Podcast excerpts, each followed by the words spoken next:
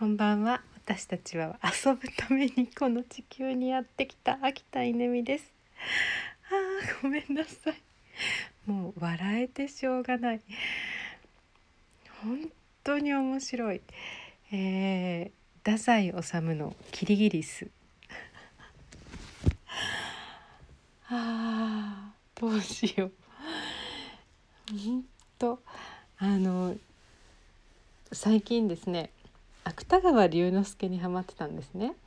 で、えー、それはこの YouTube の朗読を聞いていてなんかどんどんハマっていったんですけど、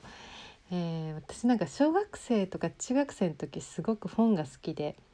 えー、芥川龍之介太宰治、えー、三島由紀夫とかですね。なんか結構その日本の純文学あの読んでたんですけど、まあ、その頃のことを思い出しながらああそうだったこういう話だった羅生門。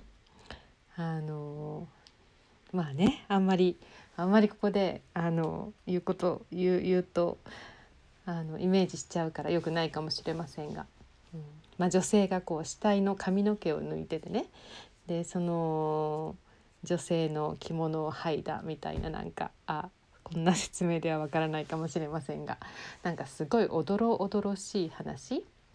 地獄編とかですね、えー、なんか世にも恐ろしい話が、まあ、続くわけですよ。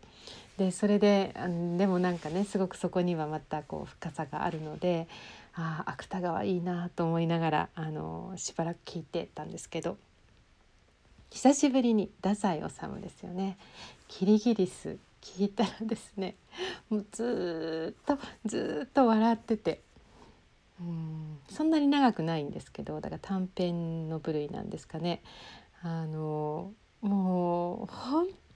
当にお腹がよじれるぐらい笑えるんですよね。いやこんな文章が書けたら、まあ、もちろん本当に幸せだろうなだけど太宰は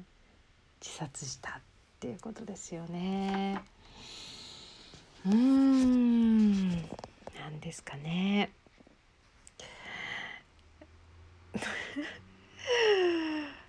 よかったら聞いてみてください。キリギリス太宰治えー、何人かの人が朗読してるのかもしれませんが、えー、まあ、朗読者というよりも内容がすっごく面白いのであの聞いてみてください。そして、えー、まあ、結末はですねあの、まあ、なぜこういうことが起こるのかわからないで終わってるんですけどこれはもう最新の脳科学で解明されましたよね。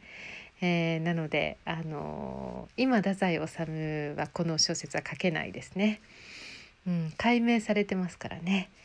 はいということでよかったら聞いてみてください。